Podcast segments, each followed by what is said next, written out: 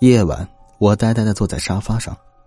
自从打完那几通电话后，我陆续找到了失联的两名发小的父母联系方式。孙鑫、于学志，也已经去世了。这是我童年最要好的四名发小。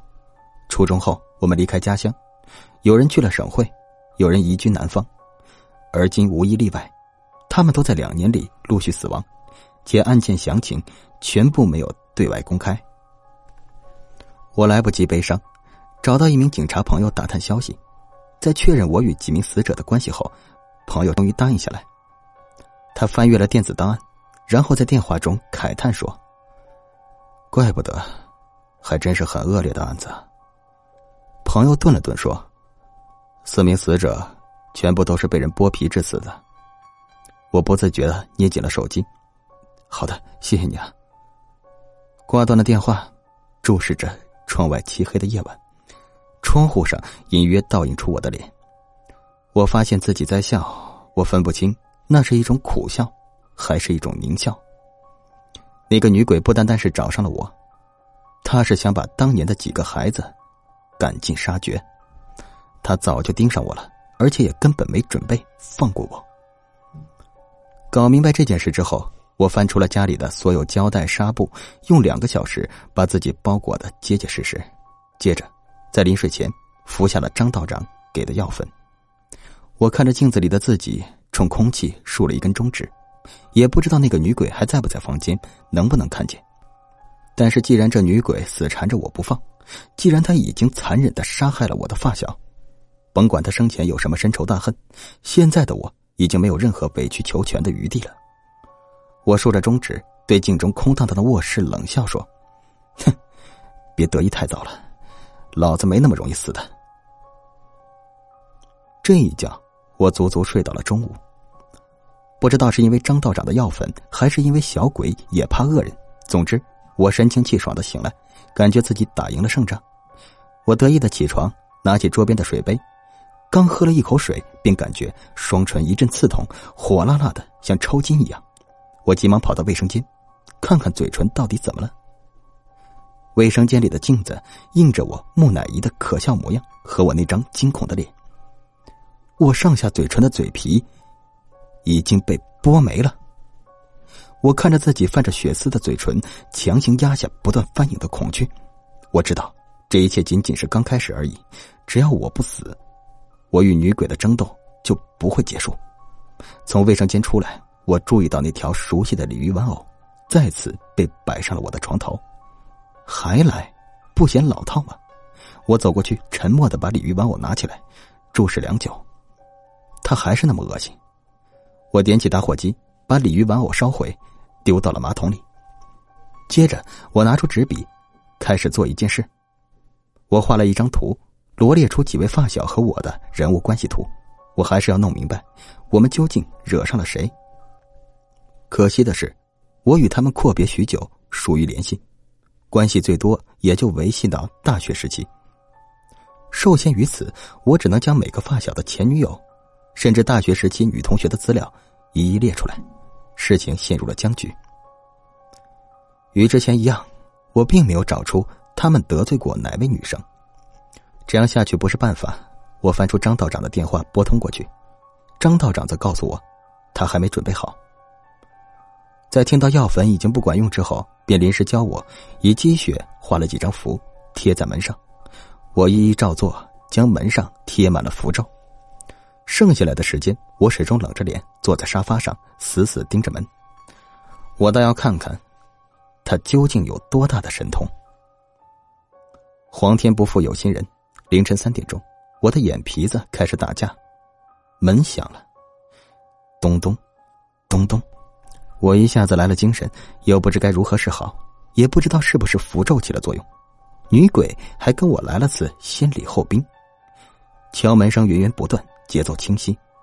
我仿佛能看见门后有个女孩面无表情的敲着门。不过，这是不是表示她真的进不来了？一时间，我胆子壮了起来，尤其是想到自己伤痕累累的身体，恶向胆边生，大喊道：“别他妈敲了！”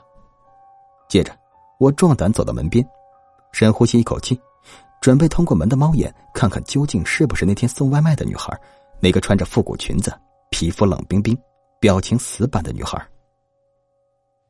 我将眼睛贴到猫眼上，却发现什么也看不到，反而楼道里黑黑的，只剩下一盏猩红的灯。奇怪，那是谁在敲门？又是怎么敲的门？我死死的盯着猫眼，用力的移动眼珠，试图上下左右变换角度。但是除了那个灯泡，其他地方都黑黑的。不仅如此，电路好像也不太好，总是每隔几秒一闪一闪的。咚咚，咚咚，敲门声还没停下。妈的，莫非只是灵魂？我恼羞成怒，手按到门把手上，却猛然意识到一件事情：猫眼的角度应该看不到挂在楼道天花板的灯才对。我再次爬回猫眼。黑黑的四周，中间一盏猩红的灯。不对，那不是灯，那是一只猩红的眼睛。那个女鬼正紧紧贴着猫眼与我对视。我的心跳骤然漏了几拍，慌忙转身，紧接着全身便动弹不得了。身后不知何时多出了一具被剥皮的头颅，只能辨别出一双空洞的眼睛。他正与我面对面，距离不过一掌之间。我直接瘫在了地上，这他妈是怎么进来的？一具全部被剥去皮肤的身体站在我面前，肌肉、脂肪，乃至于有些发黑的血脂挂在身上，就像《血浆篇》里最令人作呕的丧尸一样。突如其来的恐惧引发强烈的不适感，我真的吐了一地。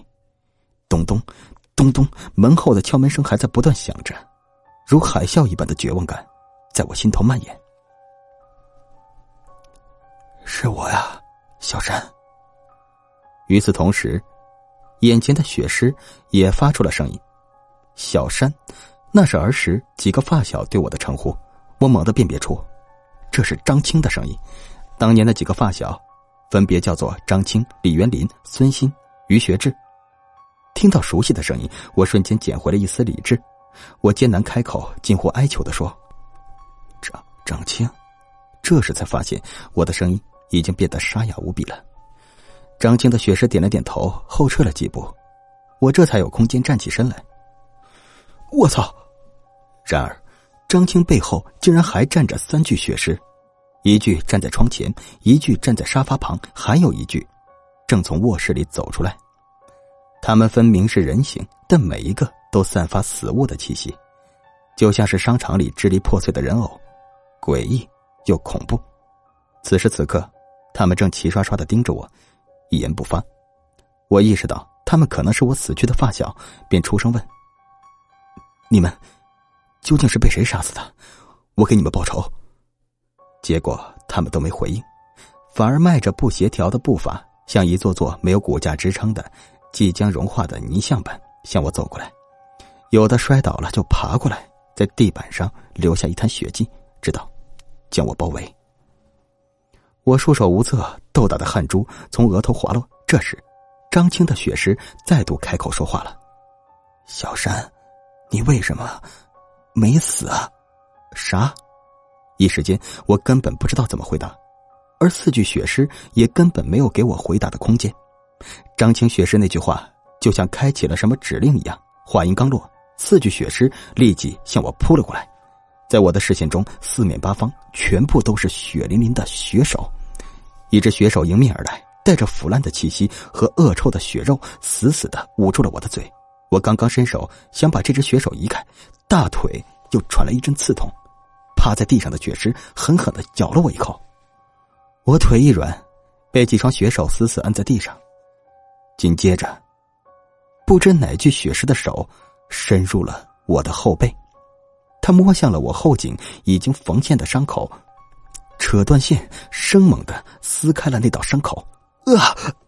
剧痛一瞬间袭来，我发出一声惨叫，脑海中回想起张道长对我说的“剥皮的酷刑”，所以我接下来也要接受这种折磨吗？这个念头一出现，我恨不得直接自杀。可惜被制住的我，脸紧紧贴着地板，浑身传来疼痛，除了腐烂恶臭的气息，什么也看不清楚了，根本没有思考反抗的余地。突然一声狗叫，就在我几乎要失去意识的关头，听到了一声熟悉的叫声。作用在我身上的力气似乎也小了一些。我恍惚中抬头，发现阿黄从窗户外飞跃而来，他扑到雪狮身上，不断的撕咬。我看到雪狮尽力甩开他，他虽然被甩得老远，依旧很快的扑到另一具雪狮上。我有了喘息的空间，爬起来抄起桌边的凳子，就向离我最近的雪狮砸过去。砰的一下，我虎口一震，还是忍着疼痛拎着凳子砸向目光一切血红的东西。狗叫声、敲门声与椅子敲打时发出的闷响声混在一起，我已经听不见任何别的声音了。视线逐渐模糊，力气在逐渐丧失。再次挥出椅子，我却砸了个空，身子顺势重重的摔在了地上。